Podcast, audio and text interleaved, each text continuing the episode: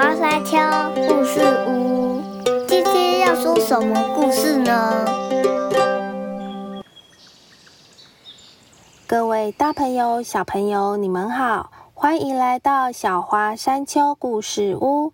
今天要跟大家说的故事是《只有家最好》，图文罗诺乔伊贾许，翻译黄小英，维京国际出版。故事开始喽。乔治从来不笑，也不跟任何人说话。事实上，乔治是个讨厌鬼，就连冰淇淋，乔治也不喜欢。而且他一点也不喜欢自己的屋子，这屋子对他来说实在太小了。城市真的不适合乔治这样的北极熊待着。城市好拥挤，乔治不喜欢人潮。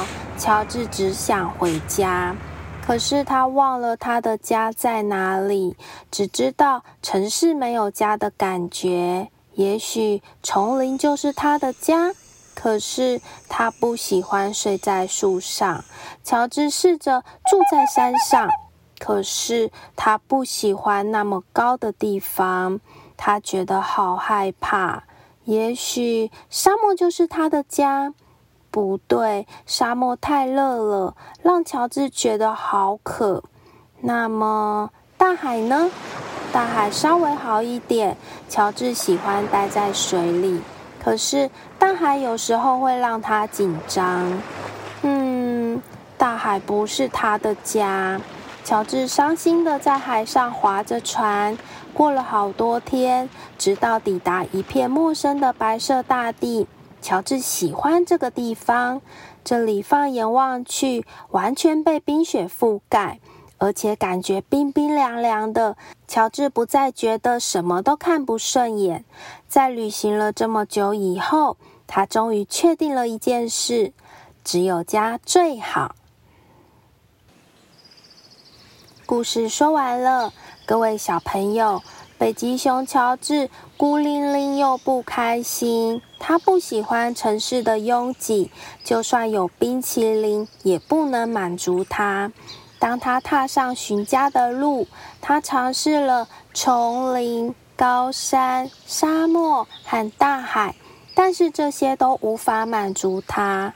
最后，他找到了一片冰凉的白色大地。终于让他有回家的感觉了。在乔治一遍又一遍的尝试中，我们知道，适合别人的不见得适合我们；我们喜欢的不见得别人会一样喜欢。而让自己感到最自在、最适合自己的地方，当然就是自己的家了。这里是小花山丘故事屋。如果喜欢我们的内容，还想听更多的故事，请记得追踪我们的频道哦。谢谢大家的收听，拜拜，下次再见。